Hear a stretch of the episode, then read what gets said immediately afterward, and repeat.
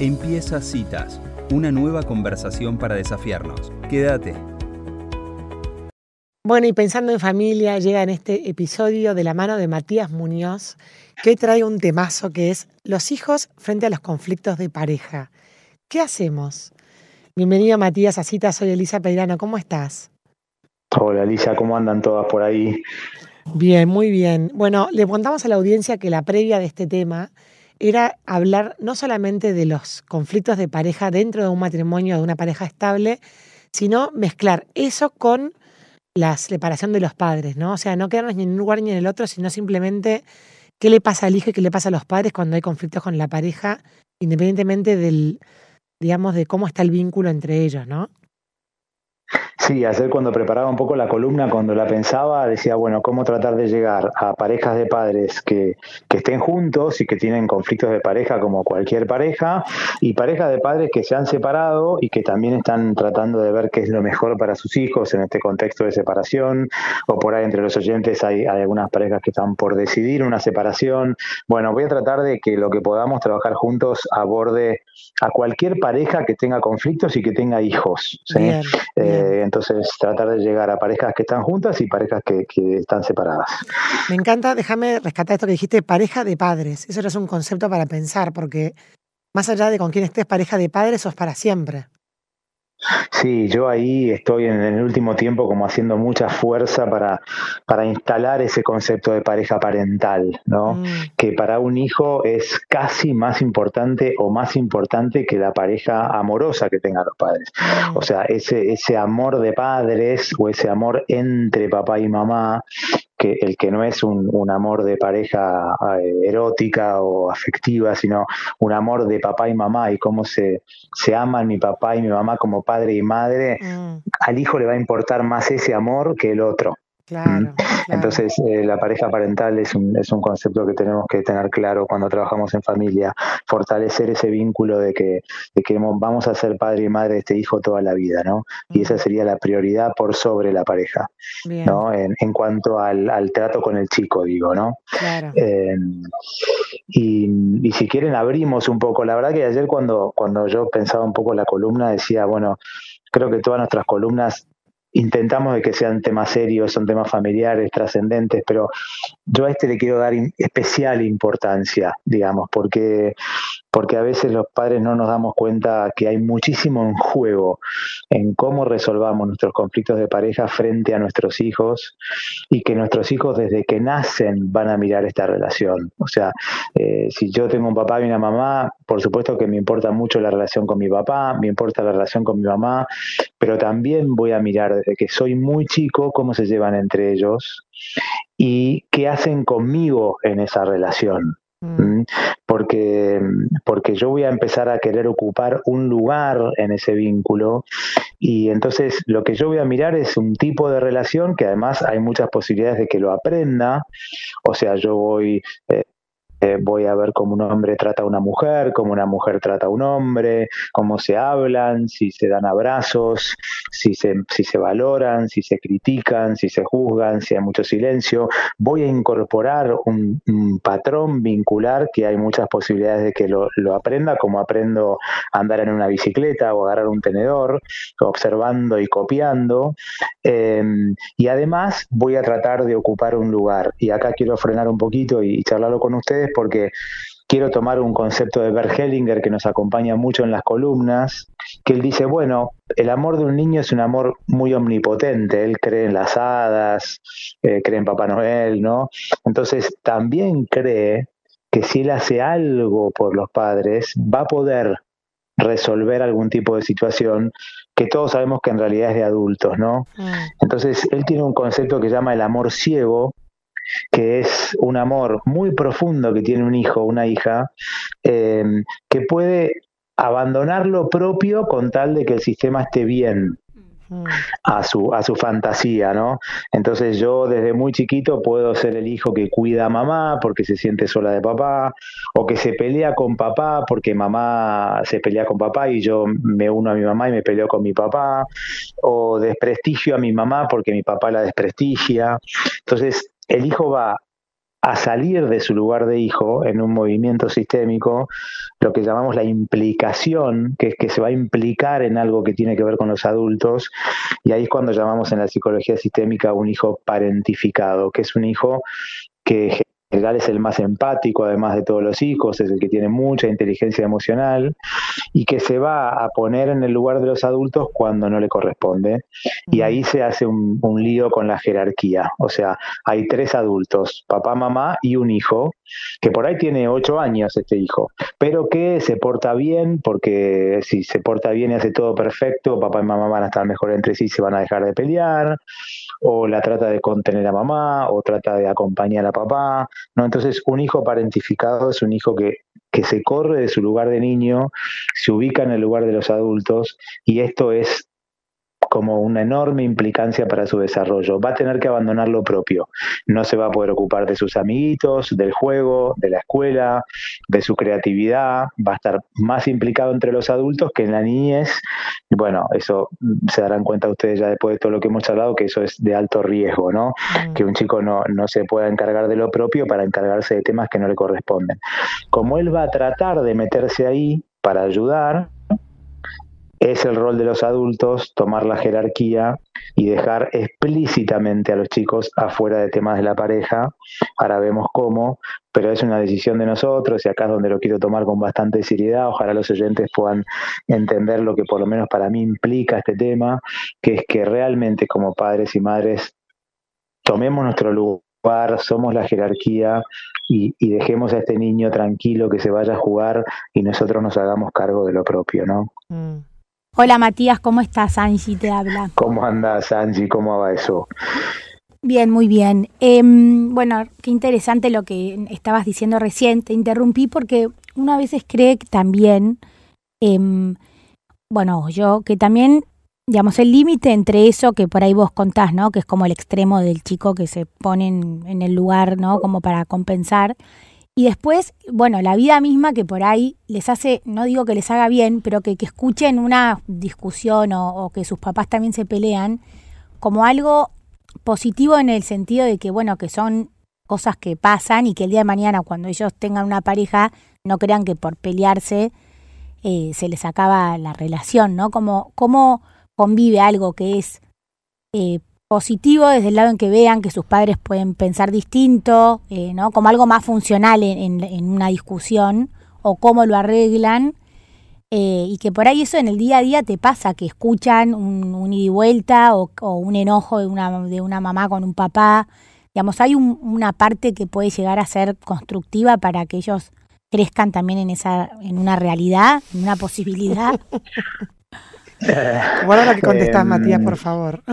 Porque a todos nos pasa, porque ¿no? Además, además en esto soy como, no, no, no, no sé. En, Creo, que muy poco, Angie, mm. creo que muy poco. O sea, em, quizás lo único que puede tolerar un hijo y que es bueno mostrarles un desacuerdo, por ejemplo. Supongamos que mi papá y mi mamá no están, no, no están de acuerdo, no sé, políticamente y discuten, o no están de acuerdo en qué se come a la noche, o no están de acuerdo, eh, no sé, en, un fanatismo con un equipo de fútbol. Yo lo que incorporo ahí es que dos personas pueden estar en desacuerdo, pero apenas eso se transforme en una desestimación del otro, mm. apenas eso se transforme en una crítica, que es muy común que eso escale, o sea, que un desacuerdo en una pareja se transforme en una crítica, apenas eso ocurra, el hijo va a tomar partido por uno de los dos. Ahí ya en su cabeza hay un bueno y hay un malo. Mm. ¿Mm? Entonces, eso lo complica mucho, ¿viste? Entonces, es verdad, yo puedo crecer y decir de adulto, che, en mi casa nunca se manifestaban los conflictos, las cosas no se hablaban, eh, no, había tensión, o yo sentía que había tensión, pero nadie lo hablaba. Entiendo que eso puede tener un costo para un adulto que, que, sale de una familia que parece como muy perfecta, y por ahí papá y mamá eh, hacían todos sus conflictos eh, con una puerta cerrada y se ponían de acuerdo y nos evitaron eso, pero yo prefiero eso que, que, esas discusiones donde hay crítica, subestimación, que al hijo lo van a entrampar, ¿no? Con eso, viste, la línea es muy delgada, pero una cosa es que un hijo muestre un desacuerdo, o un hijo escuche un desacuerdo de qué vamos a comer a la noche, ¿eh? em, pero apenas mi papá desestime a mi mamá, em, yo ya tengo un problema porque es mi mamá. ¿no? Entonces, eh, la, línea que yo trato de seguir fuertemente es los chicos afuera de los temas de los adultos. Y mm. los dos grandes temas que en general entrampan a un hijo tienen que ver o con el manejo de la economía familiar o con el manejo de la sexualidad también, que por supuesto mucho más de eso afuera de esos temas. Eh, o sea, los temas de la pareja son de la pareja y son de los adultos y acá yo, mm, mi recomendación con fuerza es a puertas cerradas, en el bar de la esquina, en la plaza, mientras que un chico juega, que es lo que tiene que hacer, ¿no? Eh, a veces los papás creemos que, bueno, está en el cuarto de al lado.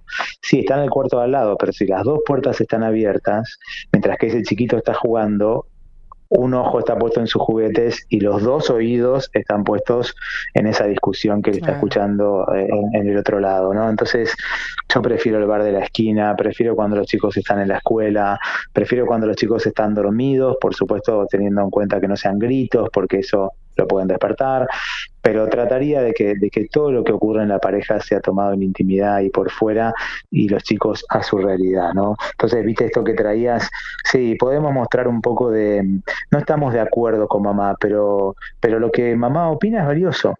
Mm. ¿no? Eh, incluso se lo podemos decir, mira, yo no estoy de acuerdo con tu papá en esto, pero lo que papá opina es valioso. Ya te diste cuenta que no estamos de acuerdo, pero, pero los dos tenemos nuestra opinión y los dos tenemos nuestro valor.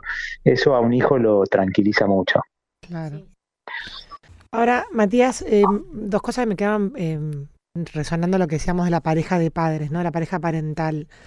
Porque lo más importante es que la pareja se sienta que ser padre de ese hijo es lo más valioso que tienen. Ahora, Siempre también dijiste en tus columnas que paradójicamente la pareja va primero que después el cuidado de los hijos, porque si los padres están bien en ese vínculo, eso redunda positivamente en los chicos.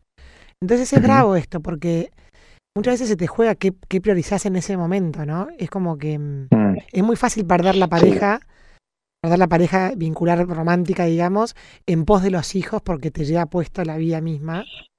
Y es, es algo que tienes que defender, ¿no? Entonces, hay un gris que me parece re difícil.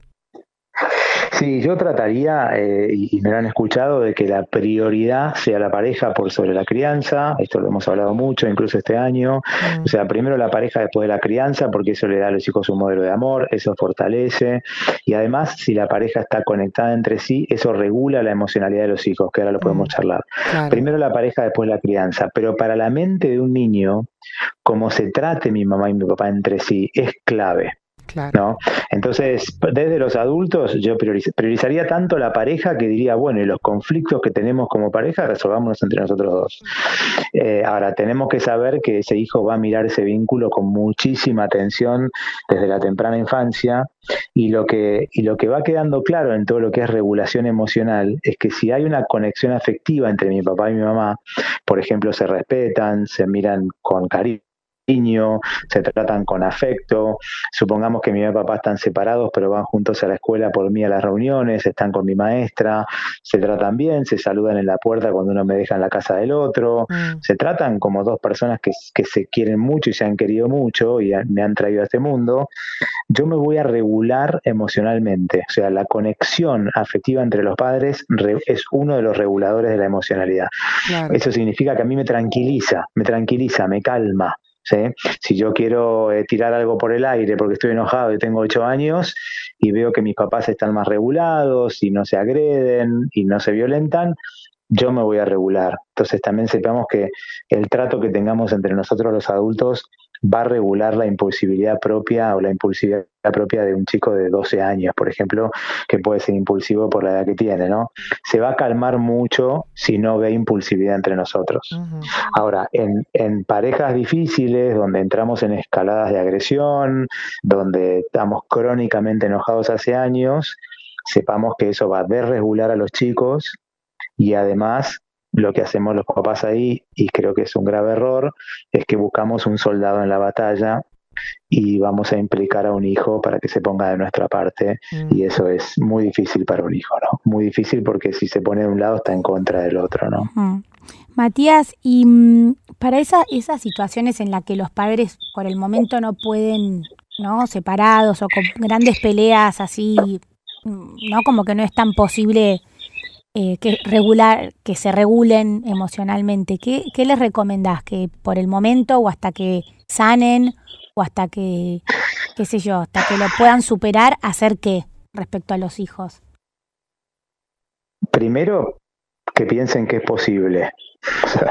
Mm. Eh, es posible. Yo puedo estar muy enojado con mi pareja, tener una herida muy fuerte, eh, me traicionaron, eh, estoy con mucha bronca, estoy en un momento de mucho dolor, pero incluso en una situación tan difícil yo puedo tener la conciencia de que los hijos afuera, con mis hijos no, esto es nuestro. A mí me parece que por, por más herida que yo tenga como adulto, tengo que poder tener esos cinco minutos de libertad para darme cuenta que esto es mío, ¿no? O esto es nuestro, de los adultos. Lo, primero que me gustaría recomendar es, es, que es posible, ¿no? Y si la persona que nos está escuchando dice, no, la verdad que no puedo, que busque mucha ayuda entre adultos. Que busque mucha ayuda entre adultos, ¿no? Que busque mucha ayuda en sus hermanos, en sus amigos, en, en un agente de salud, eh, en los maestros de la escuela, pero no busquemos ayuda en los chicos, no, no es con ellos, no, ellos no nos pueden ayudar. Lo más difícil es que van a creer que sí, y lo van a hacer con muchísimo amor. Somos los adultos los que. Eh, entonces le diría a ese papá o esa mamá que por ahí me está escuchando y dice, mira, yo no puedo, la verdad que te escucho y no puedo, bueno, buscaría mucha ayuda entre adultos, ¿no? Que por ahí eso me ayuda a mí a estar más disponible con mis hijos. Eh, pero creo que, mm, esto es una opinión personal lo que voy a dar, pero creo que los adultos no terminamos de tener conciencia del de, costo que esto tiene para el desarrollo de un niño. ¿no? Por eso estoy siendo como bastante asertivo o intentándolo, ¿no? Creo que, que tenemos que tomar conciencia de que esto, acá hay mucho en juego. Casi te diría la felicidad del niño, eh, casi te diría su desarrollo, su despliegue, porque, porque él tiene que vivir su infancia, tiene que vivir su adolescencia para después llegar a la adultez, ¿no? Si no, después llegamos a la adultez, pero también con una herida grande que nos, nos complica a nosotros después tener una pareja o, buenos amores, ¿no?